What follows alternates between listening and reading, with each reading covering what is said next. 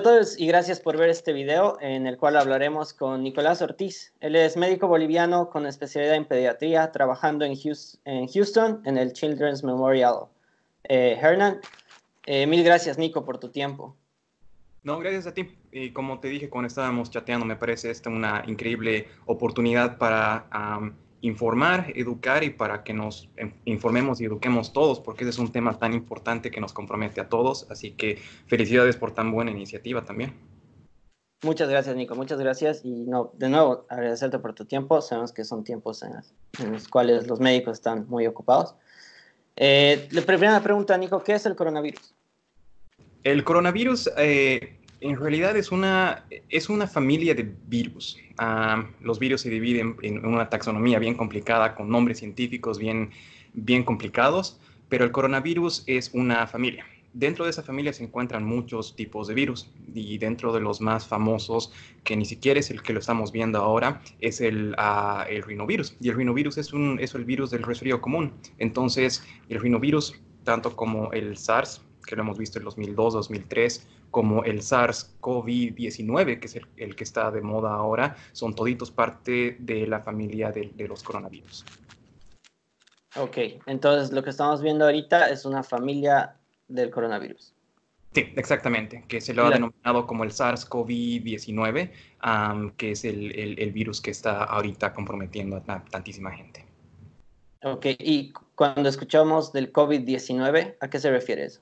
El COVID-19 como tal es la enfermedad producida por el SARS-CoV-19. O sea, digo SARS es S-A-R-S-CO de chica 19 y el COVID es, la, es el coronavirus uh, disease en, inglés 19 eh, porque es cuando realmente se ha comenzado con toda esta, con toda esta epidemia. Ok, eso vale aclarar. COVID-19 entonces es la enfermedad que produce este virus, ¿verdad? Sí, pero en, general, incluso en el hospital, trabajando con, con, toda la gente de especialidades y demás, toditos nos referimos ahora al, al virus como a la enfermedad, como el COVID. Entonces, no hay ningún problema. Ok, perfecto. Eh, ¿Por qué no hay una vacuna para el COVID-19? Uy, el tema de las vacunas es súper importante.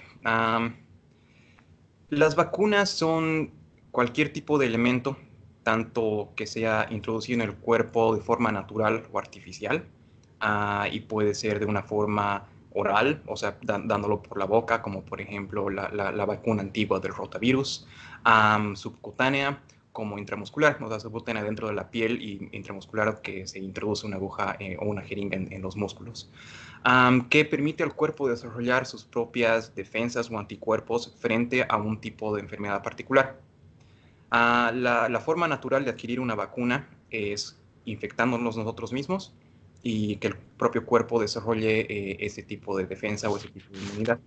Las vacunas artificiales son las que se desarrollan en los laboratorios que pueden ser producidas por, o sea, de forma totalmente artificial en un laboratorio al 100% o de forma que ah, se extrae un cierto tipo de suero de los pacientes o de incluso animales, se los cultiva se los multiplica y se introduce a la gente. Llegar a una vacuna es súper, súper, súper complicado. Las vacunas que las tenemos ahora han tomado años de investigación y en general para un tipo de fármaco, medicamento, vacuna o algo que sea de, forma farmacéutica, que sea producida y liberada al público en general, cumple con cuatro fases. Ah, desde una fase 1, que es una fase preclínica, donde ni siquiera se trata pacientes, sino son con modelos de animales, y bueno, eh, últimamente con modelos computacionales, hasta una fase 4, que es una fase donde ya está el, medicamento o la vacuna liberada en el, en el mercado, ya disponible para todas las personas, es un proceso que toma años de años de años. En el 2002-2003, justo con la eh, epidemia slash pandemia del, del SARS, que igual ha sido parte del coronavirus. han sido como 8.500 personas las que se han afectado, como 700 o 800 muertes, y ahí se ha llegado desde una fase, se ha pasado de una fase 1 preclínica a una fase 2 ya con estudios en, humanos en un tiempo completamente récord que ha sido 18 meses y bueno, por, por cuestiones económicas eh, y porque ya la epidemia se, ha, se había parado totalmente, eh, no se llegó a más. O sea, la, la, fase 2 fue la última que se llegó con esa vacuna. Ahora, para este virus, ah, en abril se está comenzando con la producción de una fase 1, fase preclínica, después de cuatro casi cinco meses, y ese es un tiempo récord en cualquier ah, empresa farmacéutica que se ha, que se ha dado.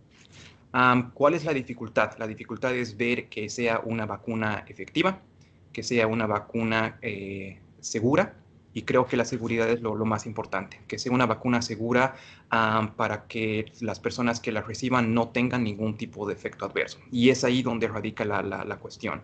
Ah, el virus se compone de muchos elementos y tienes que escoger uno o, más para que el, cuerpo mismo reaccione, o sea, sin poder dar la enfermedad a la persona, sino que el cuerpo de una forma sutil ah, pueda reaccionar y pueda combatir a este, a este virus o a esta partícula de virus. Otra cosa también bien importante es que esta clase de virus, ah, el, coronavirus, de, la familia del coronavirus, una de sus características es que puede mutar y hemos visto que la mutación es lo que ha hecho que, que pase de los animales a los humanos. Eh, y no sabemos cuál va a ser la tendencia general que va a cumplir el virus. Puede seguir mutando, puede quedarse ahí, puede mutar eh, de forma que pueda estabilizarse, llegar a una fase muy, muy estable, o puede mutar para llegar a infectar a más personas y para que el, el, virus siga o pueda comenzar a evadir a los sistemas de defensa propios del cuerpo y ajenos como una vacuna. Entonces es súper complicado desarrollar una vacuna. Ok, eh, eh, creo que ha quedado bastante claro. Entonces, en el mejor caso escenario, ¿cuándo podríamos estar viendo una vacuna del COVID-19? Idealmente sería de aquí más o menos a un año, cuando ya todo esté bien, bien producido. Siempre hay cosas que se pueden comenzar a ajustar dentro de una vacuna, que se pueden llegar a modificar, pero eso es cuando ya llega el, el estudio a una fase 3. Una fase 3 ya es una fase donde ya hay gente enferma porque las, las, anteriores fases son con, con, personas que están completamente sanas. Ah, en una fase 3 ya, y, fase 4 de, de, publicación ya son personas que tienen la enfermedad. Y ahí es cuando se comienzan a publicar efectos adversos, efectos secundarios que eran conocidos, por ejemplo, no sé, fiebre, que es uno de los efectos más comunes de las vacunas que tenemos ahora, digamos de la vacuna de la influenza, y otros efectos que no eran conocidos, pero que no hay otra forma de identificarlos, a no ser que sea algo ah, masivamente producido. Entonces yo creo que los primeros esfuerzos ya los vamos a comenzar a ver de aquí a unos seis meses más o menos y, eh, espero que ya tengamos una vacuna de aquí a, un año. Ahora bien, ah, quién sabe qué es lo que va a pasar puede ser que sea como el SARS el 2002, donde todos los esfuerzos de las vacunas se han frenado porque ya dejó de ser una epidemia, o el otro caso, que es el caso que Ah, en, lo personal tengo, tengo un poco de temor que las empresas farmacéuticas comiencen a producir esto con fines solamente económicos, ¿no? De, que solamente las personas ricas y los países ah, ricos sean, sean los únicos que puedan recibir esta vacuna, porque, bueno, al final, lamentablemente, todo, toda esa cuestión de medicinas y, y vacunas y demás es cuestión económica, lamentablemente. Ok. Uh, Pasando a otro tema, eh, ¿es verdad que muchos casos no presentan síntomas y es por eso que no se están realizando pruebas eh, del COVID? Sí, totalmente cierto. Hay casos de personas que están infectadas que no presentan la eh, enfermedad. Digamos que en, términos más comunes podemos llamar a personas que están infectadas y personas que están afectadas. Hay muchas personas que en este momento van a testear positivas que no muestran ningún tipo de síntomas o que muestran síntomas totalmente leves. Y en los síntomas leves podemos ver como resfríos, podemos ver una fiebre muy baja que uno a veces no se puede dar ni cuenta, podemos eh, ver eh, tos, podemos ver uh, diarreas, podemos ver síntomas que pueden ser muy, muy fácilmente confundidos con alergias, por ejemplo. todos, eh, que, uno tenga mocos, que uno uh, estornude un montón, que uno tenga tos, eh, productiva o no, que pueden ser confundidas con otro tipo de enfermedades, o directamente, como te digo, que no pueden presentar ningún tipo de síntomas, pero que tienen la enfermedad. Exacto, clarificador totalmente. ¿Es, ¿Es cierto que estos pacientes que no tienen síntomas eh, contagian la enfermedad con mayor facilidad?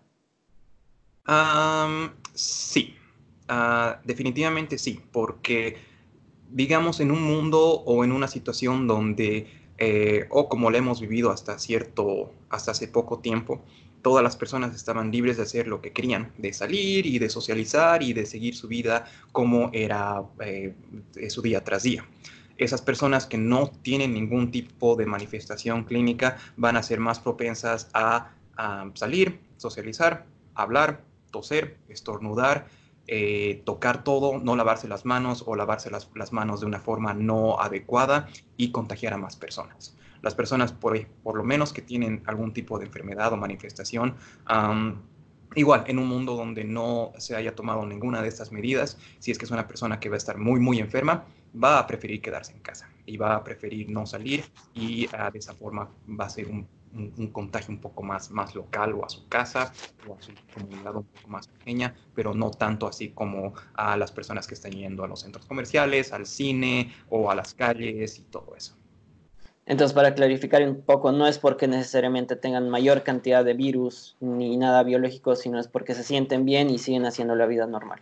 Sí, exactamente. Ahora también hay, algo que está siendo estudiado que a muchas personas lo han teorizado hasta el momento, es que la carga viral afecta mucho. La carga viral quiere decir cuántas partículas virales y cuál es el número de RNA, o sea, de, la parte del genoma que está del virus en tu cuerpo. mientras más ah, carga viral tengas, tu enfermedad va a ser peor. Mientras menos carga viral tengas, tu, enfermedad va a ser menor. entonces también se, se, se relaciona mucho con eso. Ok, excelente. Eh, ¿Cuáles son las secuelas del COVID-19 en los pacientes? Depende muchísimo de la, de la enfermedad que se haya desarrollado. Estamos viendo en este momento un espectro desde personas que no tienen absolutamente ningún tipo de manifestación a personas que están muriendo dentro de unas ah, pocas horas de, de presentar los síntomas. Las personas que obviamente no tienen ningún síntoma en lo personal no van a presentar nada, no van a tener ninguna consecuencia personal. y en realidad las personas que están siendo hospitalizadas, no hay una manifestación clínica o una enfermedad que sea encuadrada como COVID. lo que el, COVID produce es un síndrome ah, que puede afectar principalmente los pulmones, pero que el, síndrome que produce, que es el síndrome de distrés respiratorio, puede ser producido por muchas, muchas, muchas otras cosas, desde otro tipo de infecciones, influenza, neumonía, desde ah, intoxicaciones por monóxido de carbono, por gente que se ahoga, por gente que tiene algún otro tipo de, de patología o enfermedad pulmonar que puede llegar a complicarse.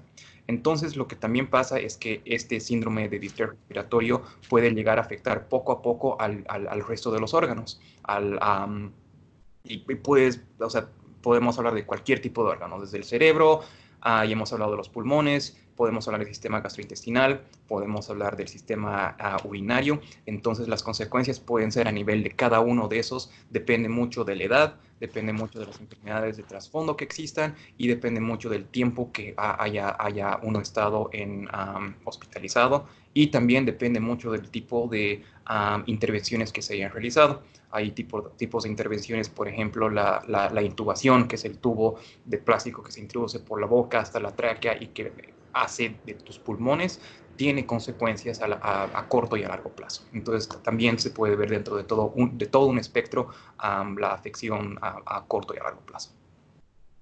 Y mi pregunta justo la siguiente iba a ser, ¿es verdad que eh, el daño a los pulmones es considerable una vez si, si te curas de COVID-19?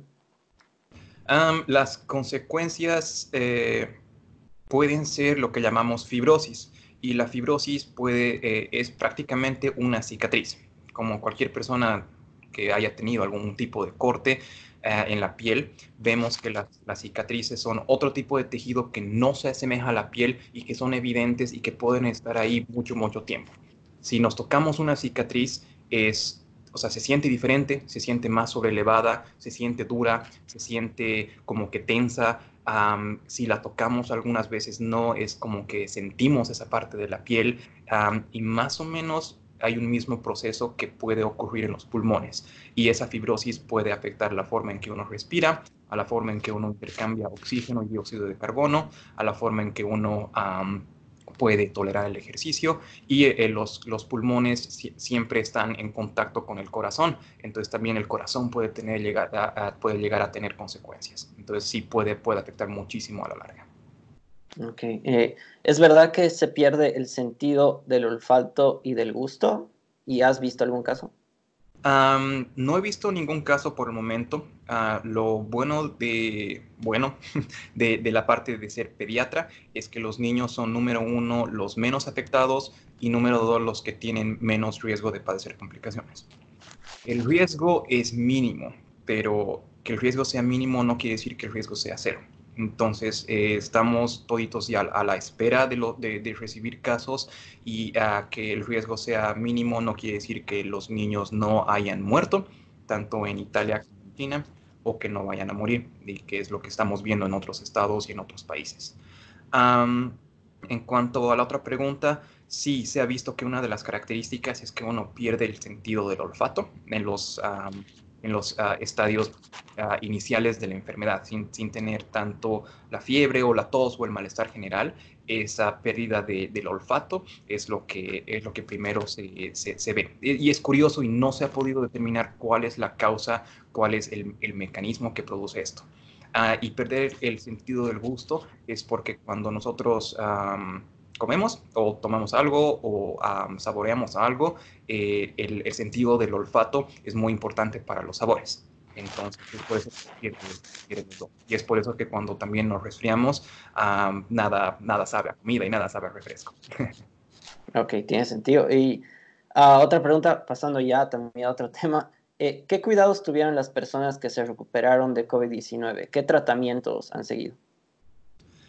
Todos los tratamientos son o sea, farmacológicos ahorita son experimentales.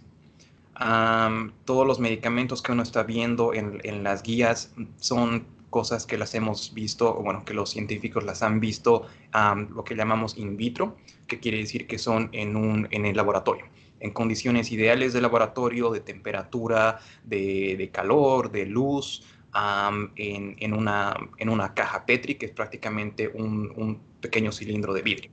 Entonces, son medicamentos que también se los ha visto en algoritmos de, computadora, en las supercomputadoras que se han tomado el tiempo de reconocer todo el sistema genético del virus y que han, visto que hay potenciales no fallos, sino puntos débiles del virus que pueden ser afectados por medicamentos que ya los conocemos, que son antivirales con los que se tratan eh, enfermedades virales como la hepatitis, y también otros tipos de medicamentos con el que se tratan eh, la malaria y el lupus, que algunas personas los han debido escuchar, que son la cloroquina y la hidroxicloroquina. Después, cuando una persona está eh, muy, muy enferma o presentando síntomas iniciales, los tratamientos tienen que ser tratamientos de soporte. Y el tratamiento de soporte estamos viendo desde el paracetamol o el acetaminofeno, el ibuprofeno para el dolor muscular, las fiebres, a tomar muchos líquidos cuando nos estamos deshidratando, porque las fiebres hacen que perdamos líquido y después las personas que están teniendo dificultades para respirar y que están perdiendo la cantidad de oxígeno que es necesaria para sus funciones vitales, tienen que recibir oxígeno de soporte. Y ahí está lo que hablábamos hace un momento de los tubos que van hacia por la boca y el sistema respiratorio. O hay otro tipo de, dispositivos que proveen oxígeno, que son invasivos y no invasivos, que son algunos más ah, sofisticados que otros, pero el fin es que eh, todas las personas puedan tener algún tipo de, oxígeno extra para el resto de sistemas que los que, los que estábamos hablando de que pueden llegar a sufrir algún tipo de, golpes, hay otro tipo de, eh, de, tratamientos de soporte. Digamos, una persona que tenga falla renal o falla en sus riñones, podemos hacer que que eh, esas personas reciban diálisis, por ejemplo, que no necesariamente es un tratamiento que va a matar el virus o que va a cortar el ciclo, pero es un tratamiento que va a estar mejorando la calidad de vida del paciente hasta que el mismo cuerpo reaccione contra el virus y lo mate. Excelente, hartísima información importantísima ahí. Y has mencionado dos, dos, preguntas siguientes que te quería hacer respecto al medicamento a la malaria y el ibuprofeno, que creo que es necesario aclarar. Eh, ¿Es recomendado que alguien tome ese medicamento contra la, contra la malaria? es algo que no, es, no ha sido completamente científicamente comprobado, sino que son pruebas que se están haciendo en este momento. Sí se ha demostrado en algunos estudios que ha mejorado los casos en combinación con otro tipo de antibacterianos como la citromicina y otro tipo de antivirales. Pero tomarlo de forma preventiva o de forma profiláctica no está recomendado y estoy más bien aconsejando a la gente en general que no vaya a las farmacias y compre estos medicamentos porque hay personas que tienen otro tipo de enfermedades como artritis reumatoide y lupus que necesitan estos medicamentos para vivir y si las personas están yendo y compran todo esto de la farmacia, las personas que realmente necesitan esto ah, no van a poder comprar y ahí se convierte en otro problema de salud pública. Entonces, ah, no, hay, no hay nada que pueda prevenir esta enfermedad salvo las medidas ah, generales de manos y, y, la, y el aislamiento que ahora lo estamos viendo. En cuanto al ibuprofeno y al paracetamol o acetaminofeno, es para las personas que tengan algún tipo de otra manifestación y bueno, los, los usos generales que le damos a este medicamento como los dolores en, musculares, dolores de huesos por golpes, fiebres, inflamación y todo eso. Eh, respecto al ibuprofeno, y voy a hacer una pregunta eh, para seguir la, conversación, pero también quiero eh, resaltar la recomendación que tú das. no es momento para estar comprando medicinas que tú no sabes lo que es, es mejor consultar a un médico. Respecto al ibuprofeno, te preguntaba porque de un canal oficial de Francia había salido, incluso de, la Organización Mundial de la Salud, había salido una recomendación contra el ibuprofeno. ¿Esto está comprobado? se creía por el tipo de, de consecuencias que algunas personas eh, tenían que el ibuprofeno más bien generaba algún tipo de daño o complicaciones este, es una, este es un virus que ya se lo conocía antes, que recién ha saltado a los humanos y que los casos se están viendo más. Es un, es un proceso de enfermedad y de conocimiento por el momento bien evolutivo. Estamos ah, viendo y recién aprendiendo de toda esta enfermedad. Entonces, lo que estamos escuchando muchas veces de no tomen ibuprofeno y después, no, era mentira, tomen ibuprofeno o las personas que sufren hipertensión no tomen sus medicamentos que son los, los, los llamamos los, los IECA. no tomen eso porque los, los virus actúan dentro de ese... dentro de ese receptor y después, poco tiempo después, han dicho, no, sigan tomando sus medicamentos. Entonces es un proceso que sigue y sigue evolucionando, que vemos cambios, que hay información nueva cada día, que ah, yo mismo siendo, siendo médico acá recibo tantos mails al día que, ah, digamos, el de las 7 de la mañana muchas veces va a decir algo muy distinto al de las 7 de la noche. Entonces es algo que estamos continuamente aprendiendo. Por el momento, todas las... Ah, lo que se ha dicho del ibuprofeno se ha negado y se ha visto que no hay ninguna consecuencia. Entonces, todas las personas que, necesitan tomar ibuprofeno afectadas y no afectadas, que lo siguen haciendo de forma normal. Qué buena aclaración. Yo no tenía eh, acceso a esa información. Muy bueno. Gracias, Nico, por decirnos eso. Eh, otra pregunta que ha salido mucho es, si te dio COVID-19 y te recuperas, ¿puedes contagiarte de nuevo? Ese es otro de los puntos que está siendo estudiado. muchas personas van a ver en internet los casos que se han publicado de gente que se ha recuperado totalmente y que ha, ha testeado positivo al principio, que después de un tiempo han testeado negativos y que después de un tiempo se les ha vuelto a hacer la prueba con o sin manifestaciones clínicas y han vuelto a testear positivo. y hay personas que se han sanado totalmente y que, bueno, están, han recuperado su, su vida normal al, al 100%. por el momento hay ambos, ambos puntos. Hay personas que piensan, ah, y, cuando digo piensan es basado en, en, ciencia y basados en estudios que se han estado haciendo, que no hay el riesgo de coinfección.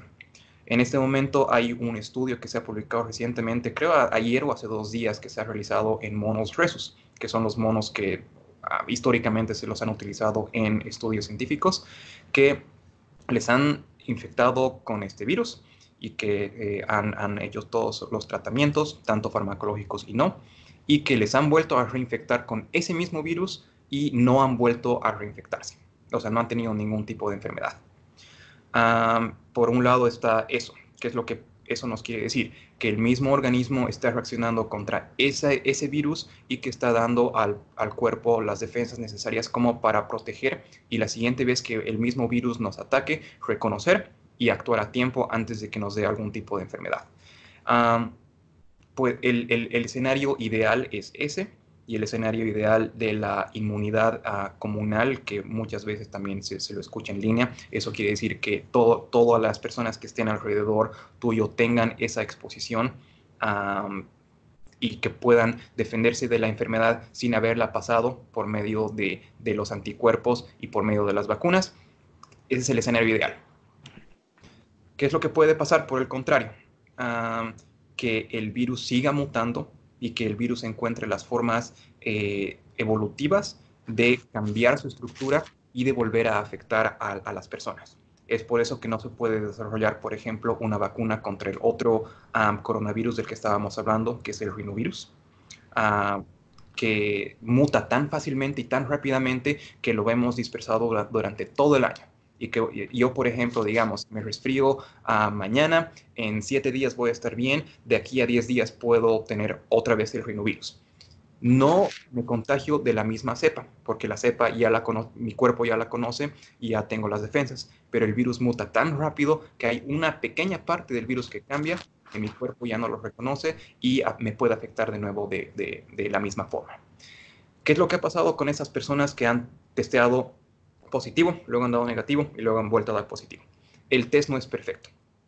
El test tiene lo que llamamos una sensibilidad y una especificidad para eh, eh, comprobar si la persona realmente tiene el, el, virus o no. Que no son del 100%, no son completamente efectivas tampoco, que ese es otro, otro término. Entonces, si bien han dado positivo al principio, eh, el, porcentaje de, error del test puede haber hecho que la segunda vez de negativo o al mismo tiempo puede haber hecho que el, tercer test haya dado. Entonces, hay que pensar en esa, en esa cierta, en ese cierto porcentaje de margen de error que hay entre los tests.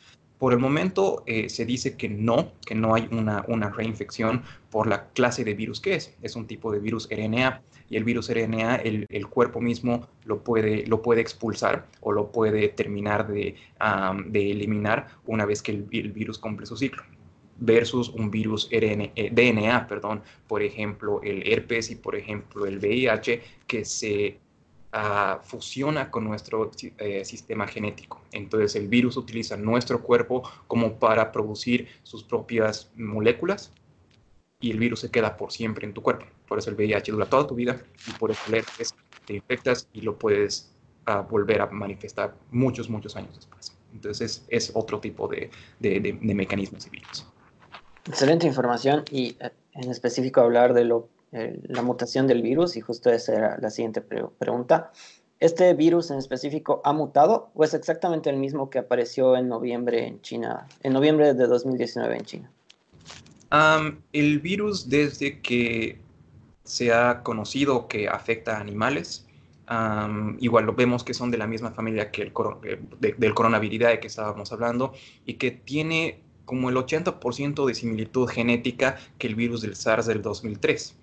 Entonces el virus ya se lo conocía. Los virus siempre están en constante mutación y los virus son, son capísimos. Los virus siempre están tratando de mutar y uh, esa mutación les permite sobrevivir y les ha permitido so sobrevivir desde el, inicio de los tiempos. El virus ha tenido que mutar para poder moverse de un animal a otro, de una especie de animal a otra, y lo que estamos viendo ahora de la mutación a que se estaba diciendo que es de los murciélagos a nosotros o de los murciélagos al pangolín a nosotros. Um, y ese ciclo, y es lo que ha pasado exactamente con la fiebre porcina y con la gripe aviar. Entonces, sí está en constante mutación y en constante, uh, en constante cambio. Hay ciertas partes del virus que ya han cambiado, que han estado cambiando, pero en general, um, ahorita lo que estamos viendo es que uh, hay muchísima, muchísima similitud eh, de la del código genético del virus a nivel mundial. Entonces, ¿puede cambiar? Efectivamente sí. Eh, esperemos que no o esperemos que cuando ya uno tenga uh, la vacuna disponible, que sea tan efectiva como para uh, ayudar a todo el mundo. Excelente, excelente información. Ah, otra pregunta que ha surgido harto es, ¿hay alguna forma de prevenir o mitigar el riesgo del virus? ¿Algún alimento o fármaco que suba nuestras defensas? Quizás, por ejemplo, se habla mucho de romero, manzanilla, propóleo. ¿Tienen algún efecto? no voy a decir un problema, pero sí la, la complicación de la medicina tradicional no es que no funciona. Sí, muchos medicamentos que los tenemos ahora producidos en, forma masiva y que ayudan y están científicamente comprobados que ayudan para muchas enfermedades, han provenido y venido de plantas y que las encontramos libremente en la naturaleza. El problema de los ah, medicamentos que mencionas es que no hay estudios que digan algo que ah, se haya comprobado en un estudio que tiene ciertas características, ciertos procedimientos que digan, ok, hacemos una prueba y se reproduce esa prueba mil veces y hemos demostrado que el romero funciona para tal o cual cosa. no estoy diciendo que tampoco no funcione, estoy diciendo que no se sabe a ciencia cierta. El problema surge cuando hay personas que están reemplazando la medicina ah, tradicional con la medicina científica que es la que se está practicando o la que se trata de practicar.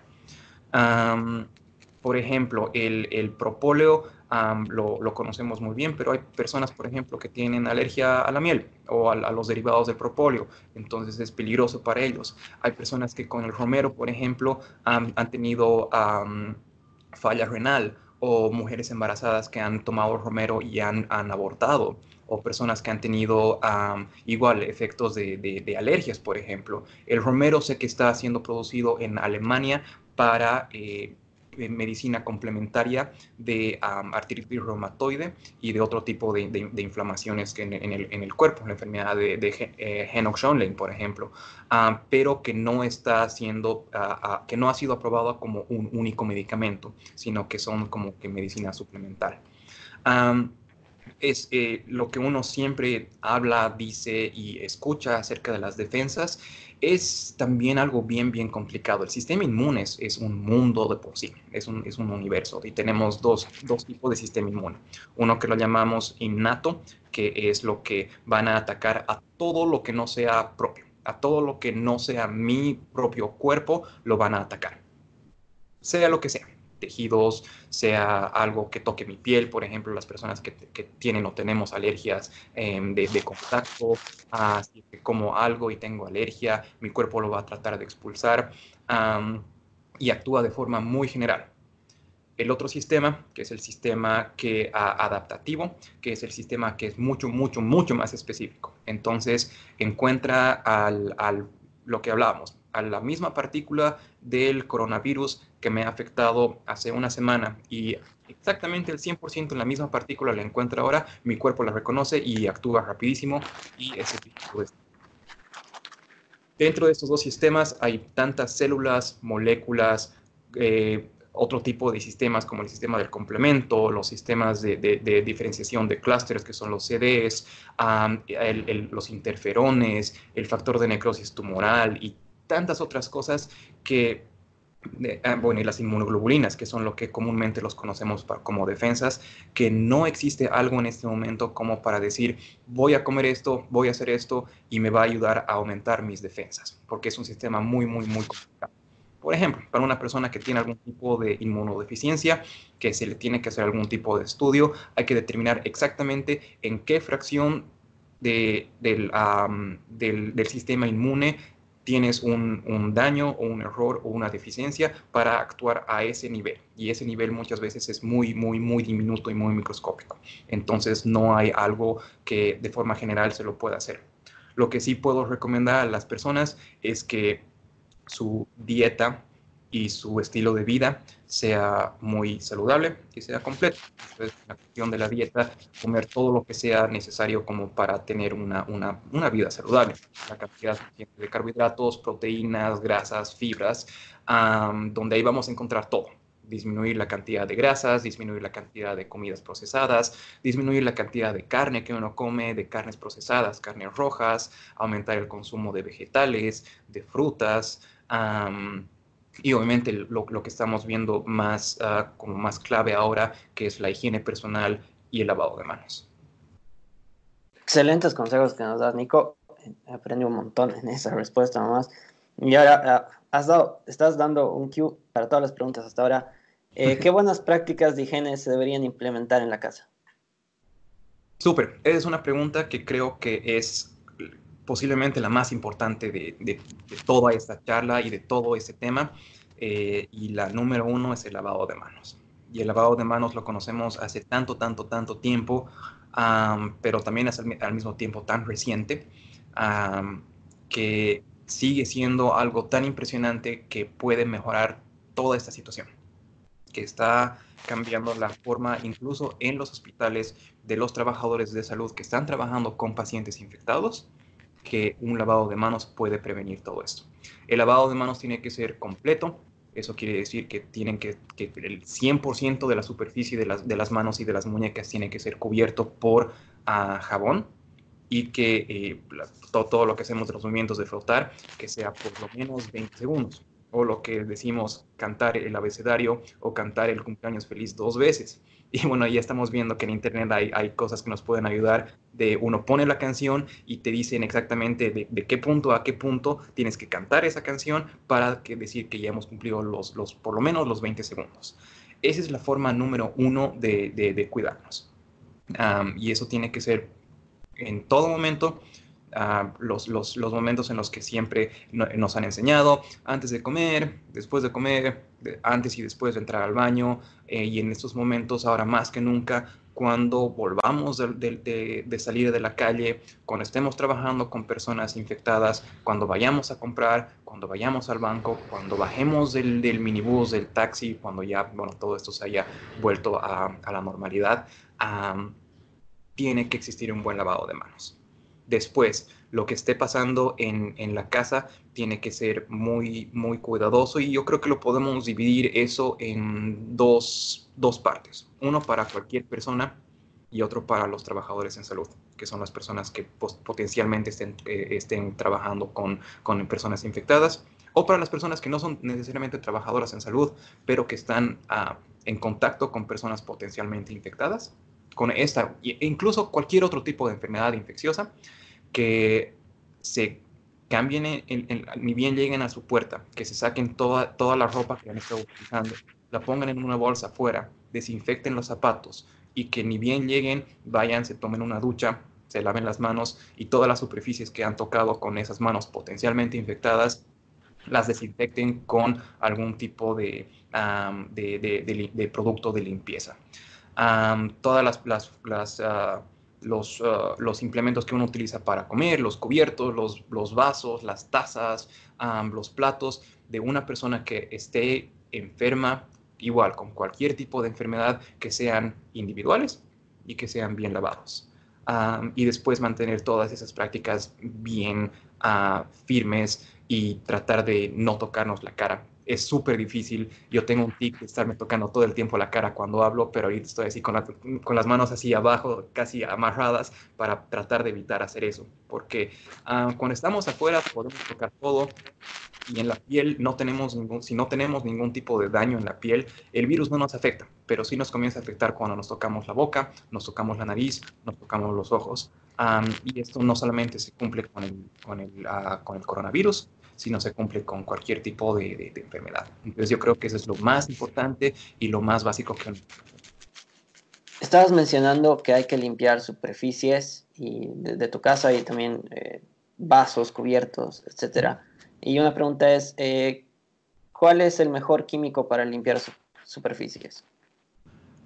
para las superficies corporales, eh, cualquier jabón cualquier jabón de, tocador está, está muy bien. No importa si, tiene fragancia, si tiene ah, las burbujas o son los líquidos, no importa si tiene los, ah, los, granitos que, ayudan para exfoliar, no importa nada. Siempre y cuando sea esos jabones que los vemos y que produzcan espuma, es suficiente para el, cuidado personal. Ah, después los cuidados o sea, si es que utilizamos algún tipo de producto de limpieza eh, de superficies o algo en nuestro cuerpo, nos puede causar algún tipo de irritación o problema. para superficies, el, cloro está muy bien. El hipoclorito de sodio, que es algo que está sumamente distribuido, que hay en todas partes, es algo que todavía sigue funcionando. y que lo encontramos en productos ah, de limpieza súper básicos o en productos un poquito más sofisticados que tienen aroma y que tienen uh, rico uh, color y que uh, duran más tiempo y todo eso, sí, ayudan, pero el, hipoclorito sigue siendo algo básico. Está el amonio, están los alcoholes concentrados al 70%. Hay una página que nos da el Centro de, de Control y Prevención de Enfermedades acá en Estados Unidos, que es el CDC, que se llama EPA. Si quieres todos estos... todas estas fuentes te las puedo pasar después para que las, las publiques junto con el video, que nos dan una lista de muchísimos productos. Creo que cuando, he visto esta mañana había como a más de 280 diferentes páginas donde nos recomiendan algún tipo de producto con marca y la forma en, en, en, cómo preparar. Entonces las personas que, que, puedan ver esto y que tengan algún tipo de esos productos, que lo sigan utilizando, como, como es normal, como los utilicen, o las personas que quieren hacer algo de forma casera y es algo que la misma CDC recomienda, con un, con un tercio de una taza pequeña o con cinco cucharas de, de cloro, de hipoclorito de, de, sodio, en eh, un galón de agua, que son 3.7 litros, digamos 4 litros, se los mezcla y eso se lo puede utilizar para limpiar cualquier tipo de superficie. Excelente, excelente consejos. Y sí, voy a esperar los links y los voy a publicar junto con esto. Eh, otra pregunta referida también a lo que estamos hablando. ¿Cuánto tiempo el virus puede vivir en distintos tipos de superficies? Súper, esa, es una, esa es una pregunta también bien importante que hay muchas personas que se, se las han estado preguntando. Y recientemente en, uno de los, eh, en una de las revistas más prestigiosas a nivel mundial de, uh, de medicina, que es el, el, New England Journal of Medicine, uh, el NEJM, que está basado en, en, Boston, acá en Massachusetts, ha hecho un, pequeño estudio para establecer esto. Eh, una vez más, todo esto ha sido en cuestiones experimentales que han sido en un laboratorio, que no necesariamente se reflejan al mundo exterior, pero que sí dan una enorme pauta para, para seguir todos estos protocolos. Yendo desde el menor hasta el más alto, podemos decir que en el, en, el aire puede llegar a durar como unas 3 o 4 horas. En el cartón normal ah, de los libros o de las cajas pueden durar como 4 horas. En los plásticos es donde más dura, que son 72 horas. En el cobre, que duran 24 horas. pero en las superficies, digamos, donde más más largo tiempo el, virus se ha mantenido ha sido definitivamente en el, en el plástico, que han sido uh, tres días. Wow, eh, es importante saber eso. Y bueno, la, siguiente pregunta era en más específica sobre el aire. Eh, ¿Se puede quedar suspendido en el aire y cuánto tiempo? sí y no. Uh, también eso, esa es una cuestión de, de terminología tenemos eh, aires que los podemos dispersar de nuestra, de nuestra boca cuando hablamos, cuando estornudamos, cuando tosemos. Entonces hay ah, pequeñas gotitas que son, bueno, gotas de saliva y hay aerosoles, que los aerosoles son mucho más pequeños. Los aerosoles como, como cuando tenemos los sprays y salen así como miles de gotas súper pequeñitas, más o menos así son los aerosoles. Y los aerosoles cuando hablamos que ni siquiera los podemos sentir, pero están ahí, que es cuando decimos la, la S, la F y todas este, estas sílabas que son muy, muy grandes, uh, o sea, muy, muy duras, digamos, cuando hay contacto entre los, los labios o contacto, contacto, contacto perdón, con la lengua y los labios y todo eso. Y hay las gotas un poquito más grandes, que son um, cuando tosemos y cuando estornudamos. El virus se ha visto que es más eh, viable en las gotas grandes, no tanto en los aerosoles. Y es por eso que la recomendación ha cambiado de usar los barbijos en los hospitales de los grandes de los N95 a los barbijos, barbijos quirúrgicos normales que los encontramos en cualquier farmacia, porque se ha visto que los aerosoles no son tan, tan dañinos o tan contagiosos como las gotas. se ha visto que en situaciones de laboratorio, el virus puede estar sostenido en el aire por unas, unas tres horas o menos. Ahora bien, eh, una cosa es hallar partículas virales y otra cosa es hallar virus viables. Se han hallado partículas virales suspendidas en el aire y en otras, eh, por, por esas tres horas, y también en otras superficies por días y días y días. Pero eso no quiere decir que, los, eh, que sean partículas viables que puedan darte algún tipo de infección. Entonces, la mayoría de estas partículas en las gotas que vas a, cuando hablamos, cuando tosemos, están ya directamente en el piso o ya muy, mucho más abajo de donde puedes respirarlas en cuestión de segundos y por los seis, eh, perdón, seis pies o dos metros a la redonda. Y es por eso que la gente sigue recomendando esa distancia de seis pies o dos metros. Excelente, y ahí voy a hacerte una pregunta. Entonces, ¿ha cambiado la recomendación respecto al barbijo? Porque yo lo que había escuchado en un principio es que solo el N95 era el que funcionaba y las quirúrgicas era básicamente solo si estabas contagiado. ¿Ha cambiado esto? Ha cambiado eso y estamos viéndolo ahora en los hospitales, en el hospital donde trabajo, y no solamente por esta, esta deficiencia de material, que sí la hemos visto y la estamos viviendo acá en Estados Unidos, sino por las recomendaciones por los estudios. Para las personas que están trabajando directamente con personas infectadas o potencialmente infectadas y están viendo a estas personas hora tras hora, paciente tras paciente, como en las salas de terapia intensiva, en las salas de emergencia, en las salas de internación. A esas personas sí, todas las recomendaciones están para que utilicen el N95 y utilicen las, las máscaras que cubren toda la cara, utilicen los guantes y utilicen los que son como ponchos de plástico para, para cubrirse. Para las personas que están potencialmente enfermas ah, y para las personas que las estamos tratando que no estén recibiendo oxígeno suplemental con mucha, mucha presión, podemos utilizar los barbijos uh, comunes y corrientes y para las personas que también estén enfermas, no necesariamente de un coronavirus, pero que tengan alergias y que estén con algún tipo de virus respiratorio común, un, barbijo es más que suficiente. Excelente. E, esa información no la sabía, va a ser muy útil, yo creo, a muchas personas. Eh, otra pregunta que tengo acá es ¿qué precauciones deberían tomar los familiares de un médico? Entonces me imagino, que sí, no sé si tú tienes roommates o familia ahí, pero ¿qué, recomendaciones ellos deberían estar tomando tú que estás, entre comillas, más expuesto al Sí, y eso, eso es algo bien importante. Yo estoy mucho más expuesto por ser personal de salud y en lugares Italia, por ejemplo, y en China hay, han habido y están habiendo muchos médicos que están muriendo y también ya, ya han habido un par de casos en Nueva York. y esto es justamente por la carga, carga viral de la que estábamos hablando. Los médicos al trabajar con personas que están enfermas reciben más virus y reciben más virus y reciben más virus, entonces llega un punto en que el cuerpo ya no puede combatir y es ahí cuando la enfermedad se manifiesta. Entonces por eso hay más chances de que los médicos bueno, no solamente los médicos, perdón, el personal de salud en general puedan verse mucho más afectados.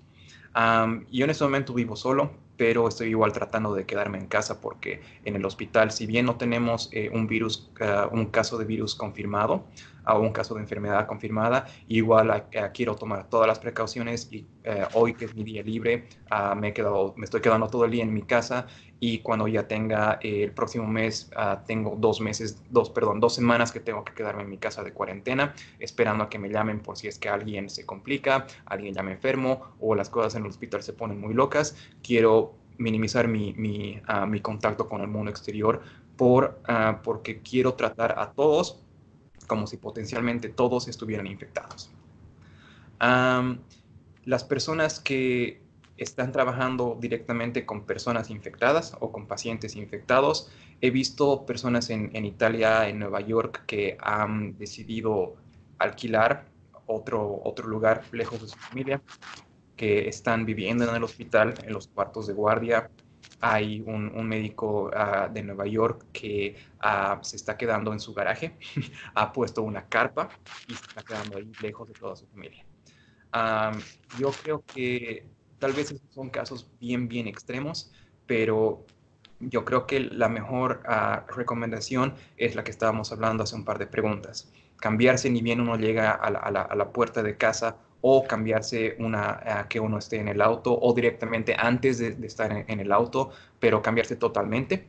Y una vez que eh, eh, lleguen a casa, eh, desinfectar todas las superficies que ha estado en contacto con esa persona, con el, con el médico, con el trabajador de salud, y que esa persona vaya e inmediatamente se, no tenga contacto con nadie, se lave las manos eh, por esos 20 segundos o más que los, los que hablábamos y tome una ducha. Yo creo que esas son las, mejores, las mejores medidas a tomar. el aislamiento total tampoco, o sea, dentro de una familia, ¿no? digamos que yo tengo, ah, tengo una familia acá viviendo conmigo o tengo roommates, el aislamiento total tampoco está tan bien recomendado o visto, no solamente por, porque esas, e, esas medidas son suficientes, sino porque también puede llegar a afectar a la salud mental a las personas. Excelente recalcar eso. Eh, pasando a otro tema, Nico, eh, también se ha escuchado mucho que el tipo de sangre tiene una incidencia en la gravedad de la enfermedad que, vas a tener, los síntomas que vas a presentar. ¿Es esto cierto? había también creencias de, eso. ha habido, ah, creo que un, estudio, no estoy, no estoy enteramente seguro de, cuántas, de cuál es el número, de que las personas que tengan el tipo de clase A son más afectadas pero eh, no es tan cierto.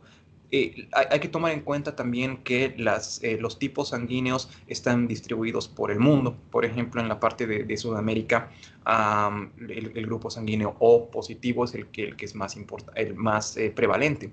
En otros lugares del mundo, el O sigue siendo como que el más prevalente, pero en otros lugares del mundo ah, el grupo A es el más prevalente, el grupo B es el más prevalente o hay como que una igualdad. Entonces, esos son, son los que llamamos sesgos y un sesgo de estudio es lo que puede, eh, son, son ah, causas o cosas que están ahí o factores que están ahí que pueden llegar a hacerte confundir en tus resultados. Entonces, en ese momento no hay algo que diga que un cierto ah, tipo de, de grupos. Ok, bueno, clarificar eso. Eh, otra pregunta, ¿Es verdad que el virus permanece en el cuerpo de los fallecidos? Y si es así, ¿qué cuidados especiales hay que tener eh, en un entierro? Eh, el aislamiento es el, más importante. en Italia y en China eh, y ahora en España, cuando están, estás viendo que hay más de 700 muertos por 10, es un, es un número impresionante que han tenido que mandar a, a, servicios especiales tipo militares y policías para recoger los cuerpos y todo eso, porque hay tal cantidad de gente que se está muriendo que es, es peligroso. en una persona que ya ha muerto, sus células siguen vivas por cierto tipo de horas el sistema respiratorio y el sistema cardiovascular se detienen totalmente, entonces no hay forma de que el virus siga recirculando, entonces en las ah, o, que el aire siga recirculando, entonces no hay algo que haga que el virus ah, se esparza hacia todas partes, más que cuando uno está eh, manipulando los cuerpos trasladándolos de un lugar a otro o ah, en algunas personas haciendo autopsias si es que es necesario creo que las, las medidas de prevención van a ser las, más comunes, que las personas que están tratando con esos cuerpos estén completamente cubiertas con todas las medidas de seguridad eh, físicas que hemos hablado y que a, a las personas que han estado, a, a, los fallecidos, que se les ponga en, eh, en un ataúd preferentemente cerrado. Y haciendo una pregunta para seguir esa, eh, creo que lo que ha causado impacto sobre esa noticia que te comentaba es que parece algo raro. Y, esa es mi siguiente pregunta. ¿Es normal que un virus, si estás infectado con un virus y mueres de cualquier otra cosa o, de, a causa del virus, ¿es normal que un virus se quede en tu cuerpo? ¿O, es, o este, este caso es anormal que se está quedando en el cuerpo de un ser humano?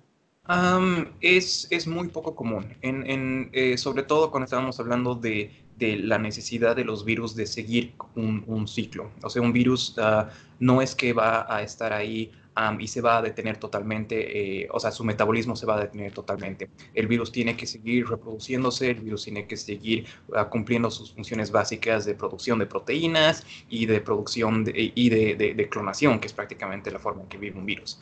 Hay cierto tipo de, de bacterias que sí se mantienen ahí porque tienen otro tipo de sistemas que permiten en, en situaciones de adversas donde no hay suficiente oxígeno, no hay suficiente humedad o hay mucho calor o muy poco calor, sistemas o, efectos que no estén totalmente a favor de la reproducción de esa bacteria que se encapsulan y se quedan ahí como un, como, como un pequeño caparazón y pueden estar ahí y hay bacterias que viven así en el suelo, que viven ahí en las personas, algunas personas que están fallecidas o que viven ahí en el polvo o en superficies. Pero eso no se ha visto que pase en, en, en esta clase de virus. Ok, excelente clarificar eso. Eh, una pregunta más de, de donde, tú, donde, tú, estás, de tu trabajo. ¿Cuáles son los protocolos de atención que se están implementando en Estados Unidos? ¿Y cuáles de esas prácticas tú crees que médicos bolivianos deberían implementar?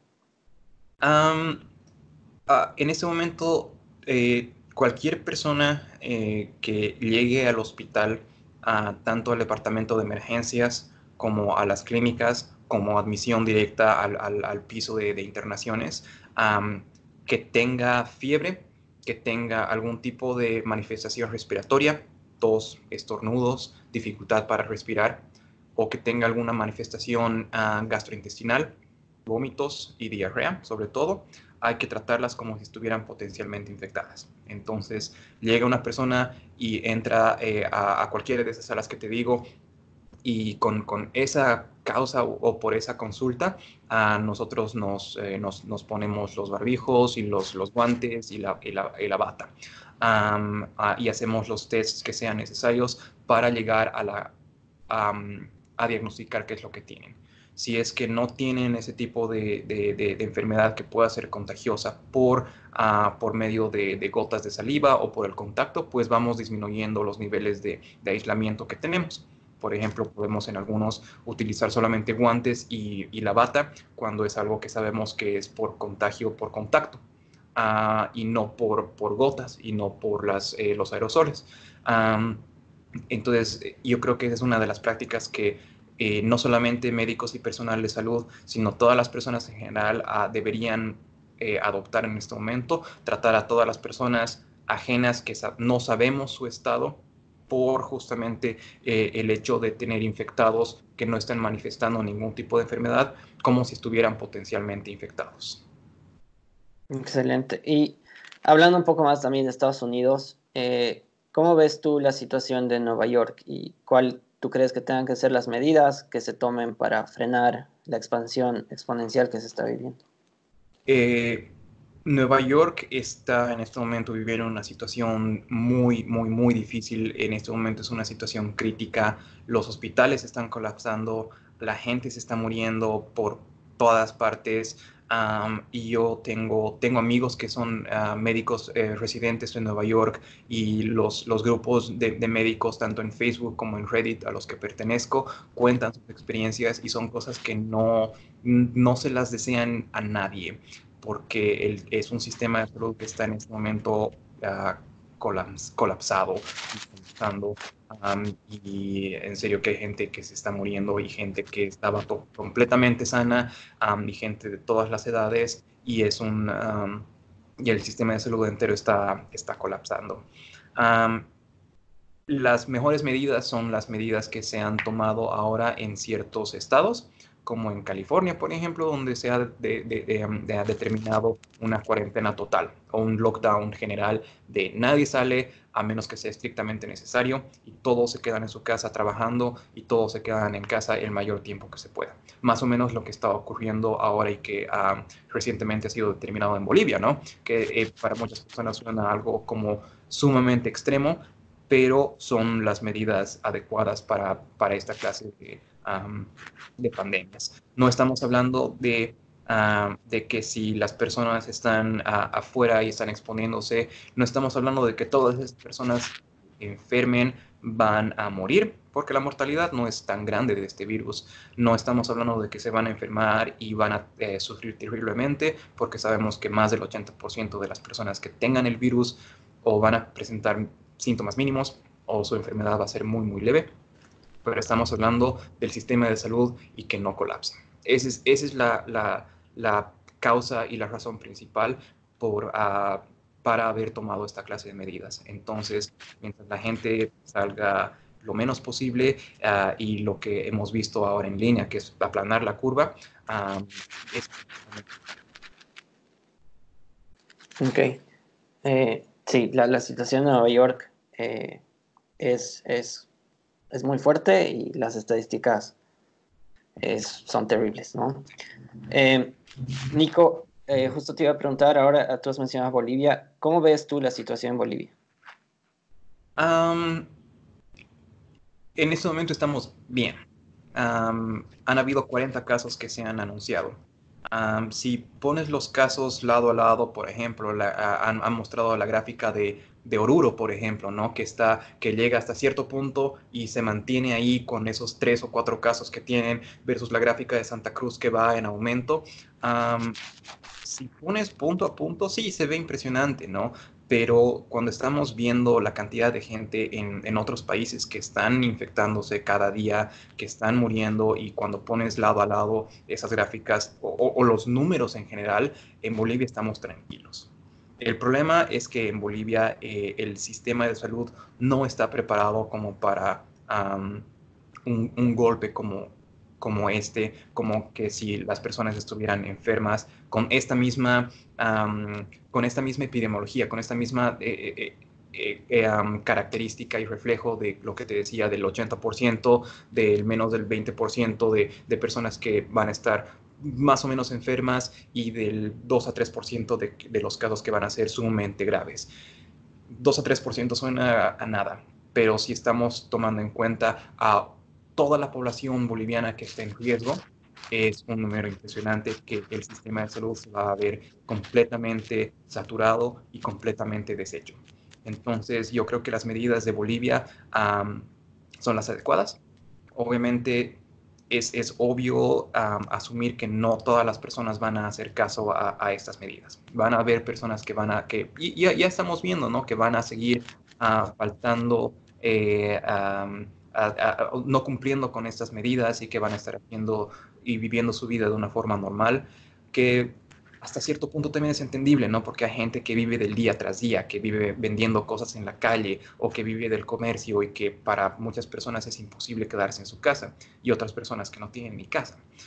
entonces, en cierto modo se entiende, pero eh, en los lugares de mayor densidad poblacional, mientras esas personas se queden en su casa el mayor tiempo posible, que no salgan y que estén cumpliendo con todas esas medidas de seguridad de lavado de manos y demás, vamos a estar bien.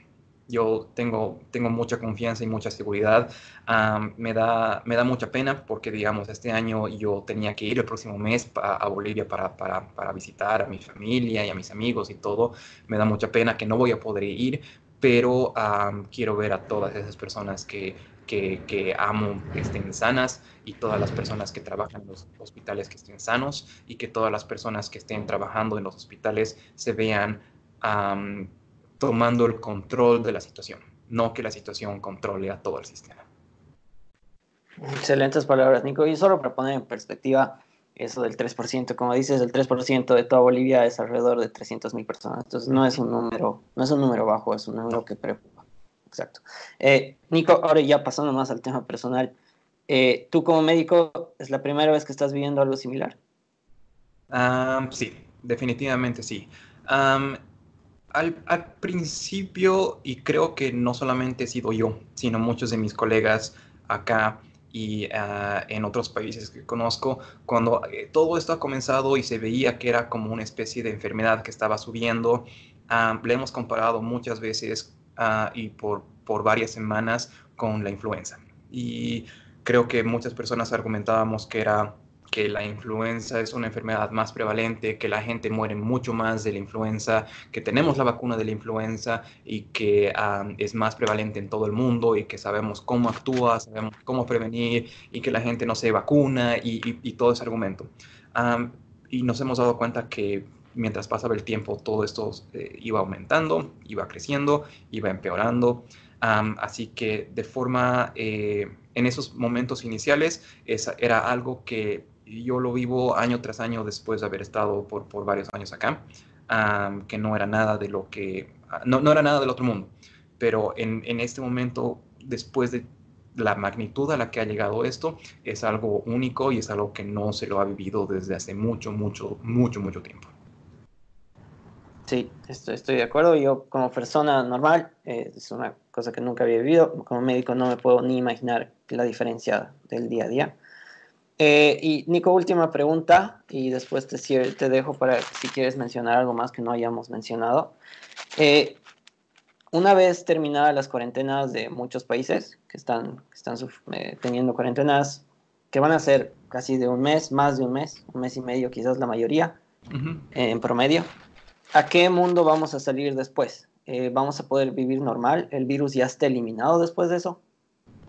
Wow, esa es una, esa es una excelente pregunta todavía no se sabe exactamente cuál es el tiempo adecuado de, cuarentena masiva o de, una respuesta de países, de estados que, tengan tanta gente ahí.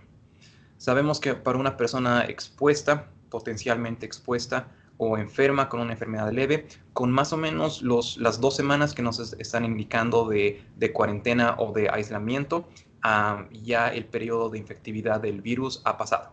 Entonces, una persona que, por ejemplo, haya tenido contacto con una, persona enferma o que haya regresado de un lugar eh, en riesgo o de que haya estado eh, tanto, tanto de forma local como de, viajes al exterior y al, y al, interior de lugares donde estén eh, muchas personas enfermas, las dos semanas son suficientes.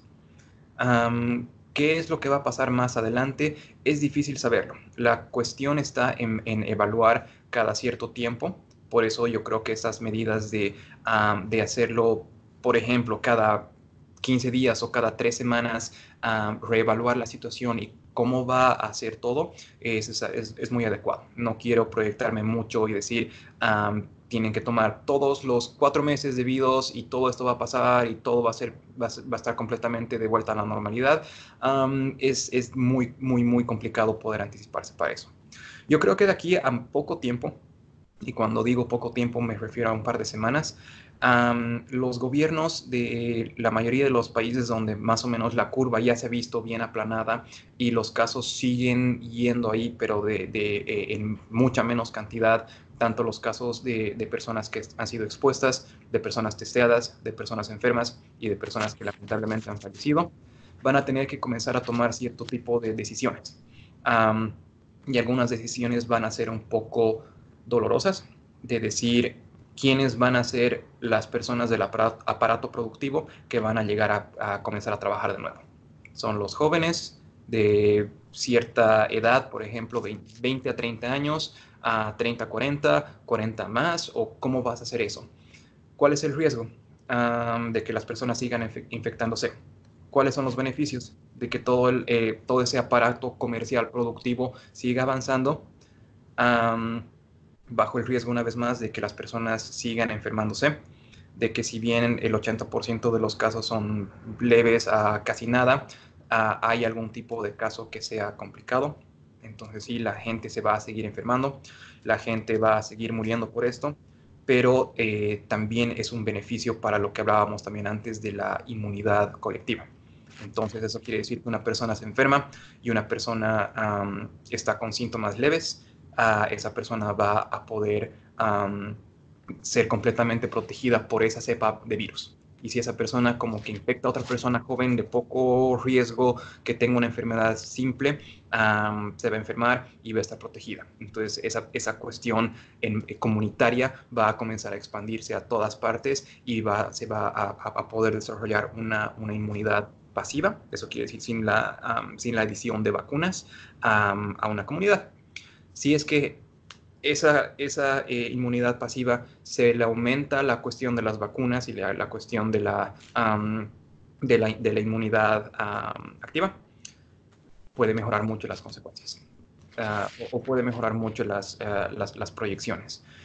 Cuando se tiene que hacer esto y cuándo se puede hacer esto y cuándo es una respuesta positiva de decir, ok, vayan y trabajen y hagan esto, es, es, es, tan difícil saberlo, es tan riesgoso por el momento y ha habido personas que lo han estado comparando como una, como una guerra. En la guerra, ¿cuáles son las personas que van y luchan? Son las personas jóvenes, son las personas que ah, muchas veces son llamadas las carnes de cañón, ¿no? Y es, ah, es un término tan fregado y tan doloroso, pero que tiene mucha similitud con lo que estamos viviendo ahora. Es complicado. Es, es una situación complicada, es una situación que, que primera vez muchas personas en el, mundo. No sé, si alguna anterior pandemia habría sido muy similar. la situación del mundo era muy diferente. También había menos personas, menos viajes, etcétera. Una economía menos globalizada, ¿no? Entonces sí, como tú dices, es, difícil saber qué es lo que va a pasar desde todo punto de vista, social, económico, eh, médico. Eh, Nico, muchísimas gracias, miles de gracias eh, por estar más de una hora aquí hablando. yo he aprendido un montón. Espero, espero, realmente espero que muchas personas vean este video. Yo, yo voy a hacer todo lo posible para que este video se, difunda lo más posible, porque creo que la información que has puesto aquí es muy, muy importante. Y Nico, solo te dejo a ti si quieres decir algo más. Y yo, yo, yo me despido con muchísimas gracias, Nico, por tu tiempo. No, con el, con el mayor de los gustos, para mí, o sea, no, no me he dado cuenta que era una hora, creo que hemos hablado un montón y, espero en serio que la, que la gente haya podido informarse, se siga informando, que siga leyendo. Sé que el, el, el Internet es un lugar muy, muy diverso, que puede ser muy peligroso como puede ser muy informativo. Hay que saber las fuentes de dónde leer. Como, como te dije acerca de los, eh, de los productos de limpieza, también te, te, quiero pasar otras fuentes eh, informativas que son realmente legítimas, que tienen información adecuada, que tienen información actual y que tienen información ah, importante para las personas. No uh, información inadecuada, información incorrecta, información que más bien está causando más daño, más paranoia y más desesperación en la gente, que eso es en este momento lo que, lo que menos necesitamos estoy, estoy siempre dispuesto a, hablar contigo una vez más y las veces que sean necesarias. a mí me, encanta hacer esto, creo que parte de lo que, de lo que hago en medicina, gran, gran parte de lo que hago en medicina es informarme yo y tratar de informar a las personas que, que necesitan ser informadas porque allá afuera hay tanta información que uno no sabe dónde partir y no sabe dónde seguir y no sabe dónde terminar, que creo que mediante una persona que está viviendo todo eso en el, en el medio de todo, eh, puedo yo tal vez dar un poquito más de la información más sintetizada y más en orden. Y una vez más, si es que hay personas que tienen más preguntas, a hablar conmigo, que necesitan cualquier tipo de información, yo estoy siempre a disposición tuya y a disposición de ellos. Ah, una vez más, felicidades por esta iniciativa que has tenido. Me encanta que, estés hablando con personas de, ah, de, otros países y personas que estén haciendo otras ah, actividades que no sean solamente medicina o que no sean solamente ciencias de la salud para eh, tener su punto de vista y para tener, o sea, punto de vista personal y profesional de lo que se está viviendo. así que no, muchas felicidades y a todas las personas eh, que estén en este momento en, sus casas, hagan, sigan haciendo ese esfuerzo, sigan ah, luchando para que todos salgamos de esto juntos, quédense en sus casas, lávense las manos, protejan a, a, los que, a los que están más en riesgo, protejan al sistema de salud y nada, todos, todos vamos a salir de esto. Excelente, excelentes palabras, Nico. Muchas gracias. Y estamos hablando pronto. Claro que sí.